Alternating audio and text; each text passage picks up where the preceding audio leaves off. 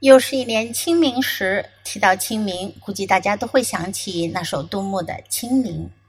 清明时节雨纷纷，路上行人欲断魂。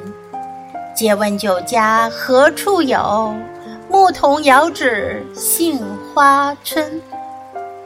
千百年来，清明一诗广为传颂，也被译为多种语言，传到了很多国家。仅是英语译本就有数十种。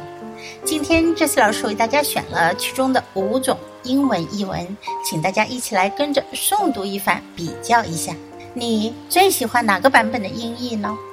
译文一：The morning day，许渊冲译。A drizzling rain falls like tears on the morning day. The mourner's heart is going to break on his way.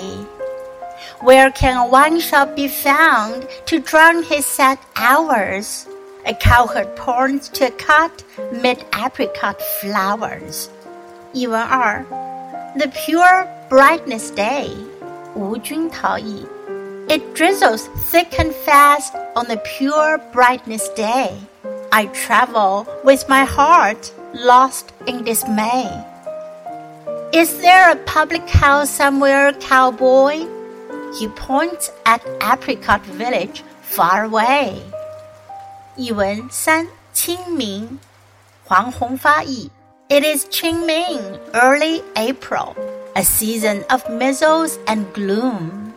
Away from home, a wayfarer, faring into gloom and doom. Oh, where can be found a tavern, my good lad, if I may ask? There points the herd boy to a village where apricots bloom. 译文四，On pure bright day，托尼·班斯通、周平合译。Pure bright season comes with fine fast drizzle, and travels on the road feel their souls sliced off. Please tell me where I can find a wine shop a cowherd boy points to distant apricot blooming village.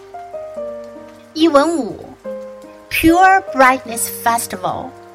It's drizzling thickly and profusely on the pure brightness day. A wayfarer is overwhelmed with sorrows on his way. Excuse me, can you tell me where to find a wine shop in the village? Over there, the shepherd boy pointing to the distant apricot blossoms village.